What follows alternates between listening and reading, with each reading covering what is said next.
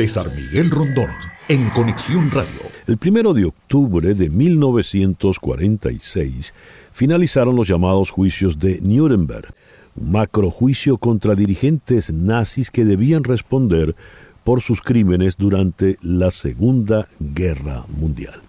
77 años de esos juicios. ¿Cuál fue la trascendencia, la importancia de esos juicios para que hoy, en el año 2023, nos ocupemos de esto? Pues el mundo sigue convulsionado, los crímenes de guerra no desaparecen y es allí donde tenemos que empezar a, a reflexionar. Nuestro foro de hoy es un foro muy, muy especial. Contamos con dos distinguidos invitados que realmente nos honran. En la ciudad de Malibú, en California, está el doctor Luis Moreno Ocampo, quien fuera fiscal fundador de la Corte Penal Internacional. Doctor Moreno, muy buenos días, muchísimas gracias por sumarse a nuestro foro en esta mañana. No, muchas gracias por invitarme, un gusto. Es usted muy gentil. Y en Salt Lake City, Utah, de manera que nuestros dos invitados madrugaron un poco en la mañana de hoy, está el doctor Franco Fiumara, es juez en materia criminal y eh, doctor en Derecho eh, de Educación y Justicia como prevención de genocidios. Se ha dedicado al trabajo de investigación precisamente de los juicios de Nuremberg. Doctor Fiumara, muchísimas gracias por eh, sumarse a nuestro foro en esta mañana. Muchas gracias a usted, a todos los oyentes y a mi distinguido colega también con Nacional, al doctor Moreno Campo, por estar aquí presente. Muy bien. ¿Qué vigencia tienen a la fecha de hoy, en estos convulsionados tiempos, esos juicios que ocurrieron 77 años atrás? Comenzamos con el doctor Moreno Ocampo, por favor. No, déjeme que hable él. Es un experto en ese tema. Me gustaría escucharlo más bien, que él me diga cómo ve él el por qué esta historia la seguimos comentando y es tan importante. Entonces le cedo a usted la palabra, doctor sí. Cómo no, gracias, gracias, doctor Moreno Campo. Esto, fíjense si tiene vigencia, ¿no? El doctor Moreno Campo con la experiencia de él, a través de la, la Corte Internacional, cuando lo integró oportunamente, en definitiva, el que da nacimiento como puntapié inicial de todo esto son los juicios de Nuremberg ante un evento de una magnitud tan tétrica y tremenda que fue la, la muerte de más de 50 millones de personas en circunstancias de políticas ideológicas planificadas de un Estado como para eliminar a los que se consideran grupos indeseables, grupos inferiores o en definitiva por crímenes de guerra, con todo lo que ya estaban parando la distintos tratados internacionales, tanto de Ginebra como de La Haya, como para hacer un pequeño resumen. ¿Y por qué siguen en vigencia esto? Porque lamentablemente usted, eh, señor Rondón, lo manifestó muy bien. Se siguen cometiendo estas atrocidades. Entonces, resumiendo esto en muy pocas palabras, es un parámetro para poder tomar como punto de referencia cuando se cometen crímenes fuera de lo que puede estar eh, la imaginación de cualquier motivo de prevención, lamentablemente tiene que entrar en juego la justicia. Y siempre nos vamos a referir a los juicios de Nuremberg, que fue una circunstancia extraordinaria a nivel mundial. Sí, a, a mí me gustaría, muy bien, a mí me gustaría sí. agregar un, un, par de datos. Por favor. Primero, eh, confirmando lo que acabo de decir, Nuremberg fue la primera vez que los fiscales y los jueces no representaban a un solo país o a un condado o a una ciudad, eran representantes de las Naciones Unidas, de todo el mundo.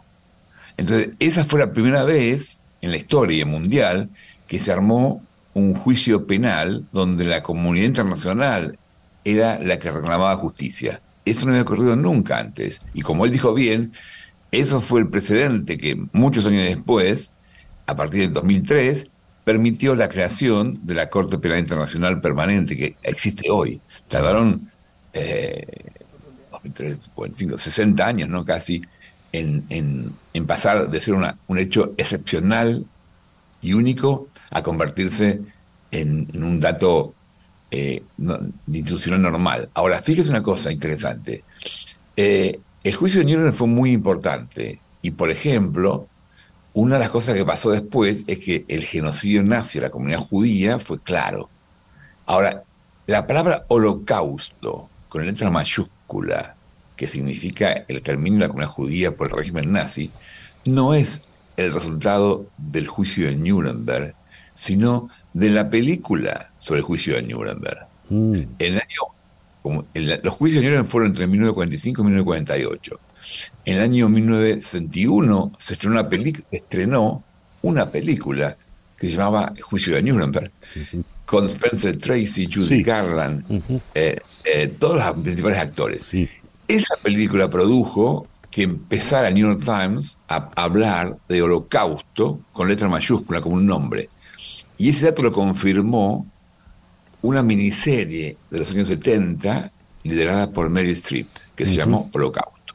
A partir de, no solamente el juicio mismo, lo que usted está haciendo ahora, una, una, una radio, una discusión sobre el tema, una comunicación sobre el tema, genera que la gente lo tome y lo comprenda. el juicio fue muy importante, pero la comunicación del juicio posteriori fue central para que hoy sigamos recordándolo. ¿Por qué, doctor Moreno, transcurrieron sesenta y tantos años del cierre de los juicios de Nuremberg a la instauración de la Corte Penal Internacional? ¿Qué elementos ah. fue, resultó como detonante para proceder por fin a una corte la como esa? La, muy buena pregunta. Usted dice, ¿por qué esta nueva idea, juicio de Nuremberg, no siguió adelante? Eh, básicamente fue la... Primero, ¿Usted sabe quién fue el campeón?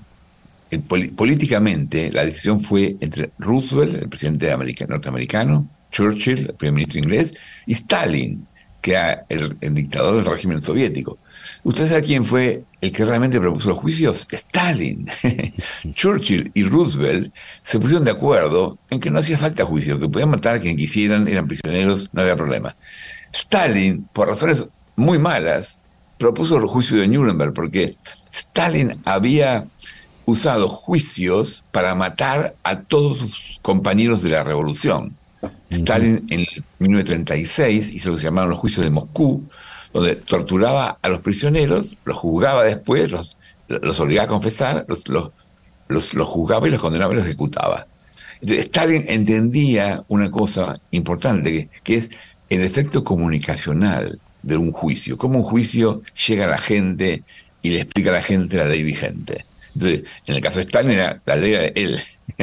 bueno, lo que es muy interesante de Nuremberg es que no fue una creación política muy clara, muy razonable. Fue una cosa media, una discusión compleja donde Stalin tuvo, prevaleció. Ahora, una vez que se hicieron los juicios, fue distinto, porque el, el, que armó los juicios se llama Robert Jackson, que fue el era juez de la Corte Suprema norteamericana, había sido Attorney General de Roosevelt, y él armó muy bien las reglas, entonces fue un juicio muy, muy limpio, muy, muy, muy claro, muy sano, y eso hizo que la gente se conmoviera, se realizara con lo que pasó. Eh, ¿Y por qué eso no siguió? Bueno, básicamente porque se armó la Guerra Fría. Sí. La Unión Soviética y Estados Unidos, que habían sido asociados contra los nazis, se, se, empezaron se enfrentaron cada cual generaba su propia área de influencia. La Unión Soviética estaba expandiendo su área de influencia a, todos los países europeos. Entonces, Estados Unidos quería a Alemania a su lado y eso hizo que no hubiera más juicios en Alemania y eso hizo sobre todo que la Guerra Fría hacía que no se permitiera juicios a los que cometían crímenes, porque a veces los, los que cometían crímenes eran amigos míos, ¿no? Mm. Si un amigo de Estados Unidos, hay una famosa frase, la recuerda de un embajador norteamericano, hablando de Somoza, el dictador nicaragüense, decía, es it's a son of bitch, but it's our son of bitch. Es un maldito. No quiero decir un español, pero, pero es nuestro maldito, ¿no? Esa idea, como nuestro maldito que comete los crímenes, lo protegemos. Entonces la Guerra Fría produjo eso. Ya. Hablaba el doctor Luis Moreno Campo. El doctor eh, Franco Fiumara, el juez Fiumara, es especialista en los juicios de Nuremberg. Y recién, en el mes de agosto, fue el único juez latinoamericano que participó en una conferencia internacional que busca conformar un tribunal para juzgar los crímenes de guerra actuales de los rusos en Ucrania, convocatoria organizada por el gobierno precisamente de Volodymyr Zelensky. ¿Nos podría comentar al respecto Eh, doctor Fiumara, por favor. Sí, cómo no, muchas gracias. Quisiera agregar dos cuestiones anecdóticas a lo que dijo el doctor Moreno Campo muy sabiamente, y porque me va a hacer una introducción a la pregunta que usted me realiza. Cuando hablamos de 1961, la película, es muy interesante porque es el caso 3 de Nuremberg, dirigida contra los jueces nazis, juristas nazis, profesores universitarios nazis y el único ministro de justicia nazi que quedaba con vida que había que bueno que pudo haber sido capturado. Esa también es una cuestión muy interesante a tener en, cuenta porque se jugó todo el sistema legal nazi justamente de discriminación y persecución colectiva eh, a todos los que eran opositores, no solamente a la cuestión de la Shoah. Y otro tema relevante cuando se habla de películas y que tiene que ver con todos los juicios que todavía siguen vigentes contra los, los líderes nazis o algunos ya en esta cuestión eh, generacional es muy complejo de líderes, pero si no de lo que fueron guardias en campo de concentración, que hoy a la fecha hay uno abierto todavía, con más de 90 años de edad, tuvo que ver la película de la lista de Schindler, justamente el mismo nombre que estoy mencionando todos los sobrevivientes salieron a dar testimonios y muchos de esos testimonios se fueron transformando justamente en testigos en los juicios aledaños. Y esto traía colación cuando el primer ministro británico saliente eh, en su momento manifestó que hay que hacer un nuevo Nuremberg por Ucrania. ¿Y por qué? Porque el estatuto del Tribunal Penal Internacional, al cual Rusia no adhiere, eh, tiene algunas complejidades como para jugar, por ejemplo, el crimen de agresión, que es lo que se está tratando de hacer con un tribunal híbrido, que es donde estuve participando yo eh, en la charla invitado por el gobierno de Ucrania y realmente por todas las ONG que están trabajando al respecto.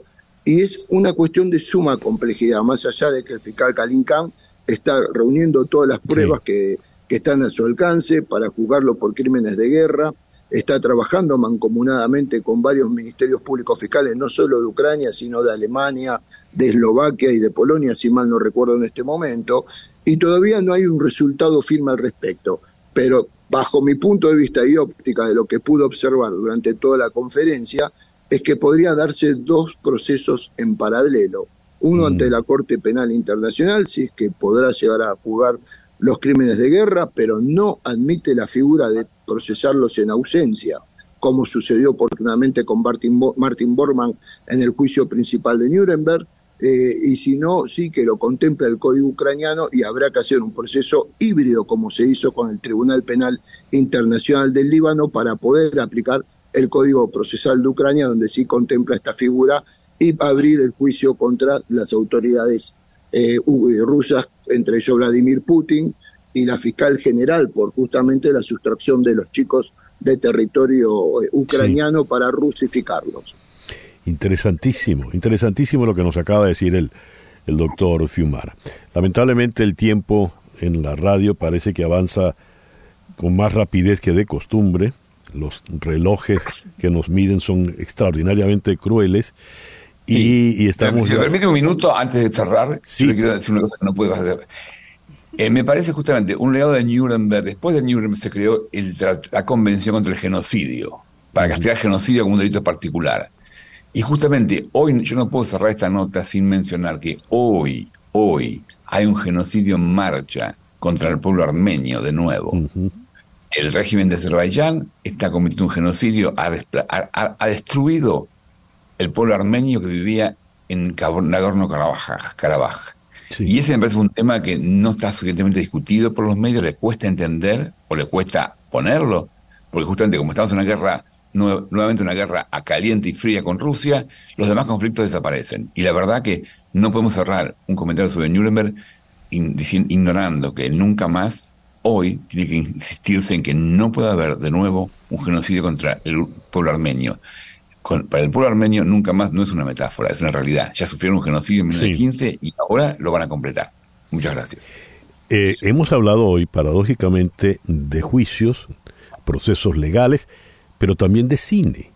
Y habrán notado ustedes que el doctor Moreno Campo tiene allí a su espalda el afiche de la película Argentina 1985, donde él tuvo un rol fundamental en la película Juan Pedro Lanzani, le interpreta cuando era joven el doctor Moreno Campo. magnífica, magnífica película. Pero sigue, sigue usted muy joven, doctor Moreno, y le felicito por la película.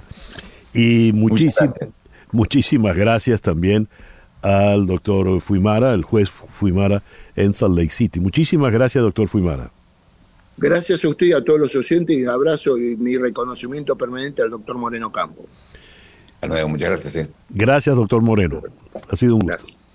Bueno, lo dijimos, era un, foro de lujo. Luis Moreno Ocampo, fiscal fundador de la Corte Penal Internacional, desde Malibu, en California, y desde Salt Lake City, en Utah, eh, Franco Fiumara, eh, juez en materia criminal. César Miguel Rondón, en Conexión Radio, en Éxitos 107.1 FM.